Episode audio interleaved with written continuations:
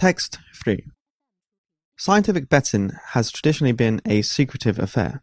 In decades past, card counters wore disguises to avoid security, while roulette teams predicted spins with hidden computers. Top sports bettors were known by pseudonyms, if at all. Things are changing. Betting syndicates recruit openly and bring their methods to a wider audience.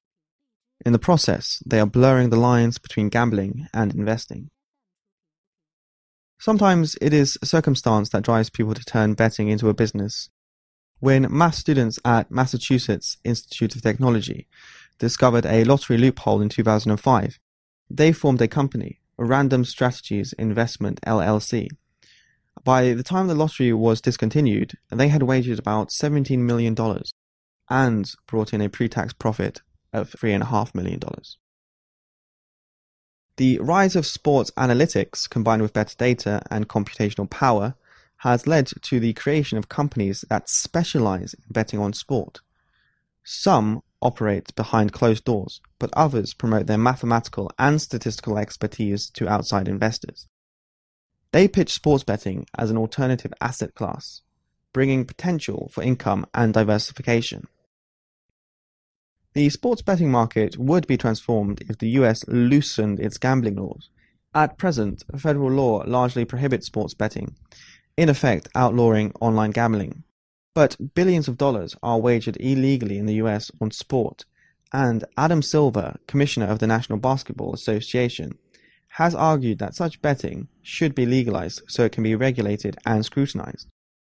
Even if it seems that investment and gambling should be distinct, one driven by skill and the other by luck, the realities and regulations suggest otherwise.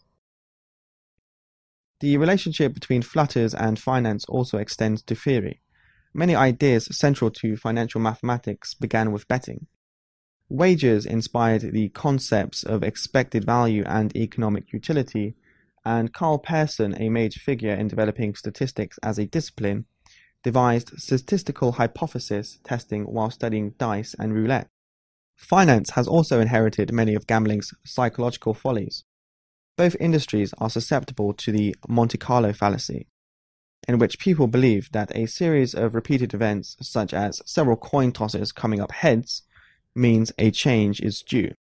Another shared hazard is gambler's ruin, which results from people increasing their stake after a win, but not lowering it after a loss.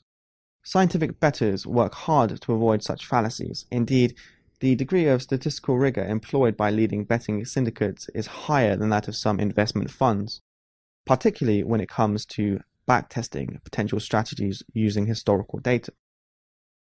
The boundaries between luck and skill and gambling and investment are not defined by industry or activity, but rather by the person playing and who they are playing against.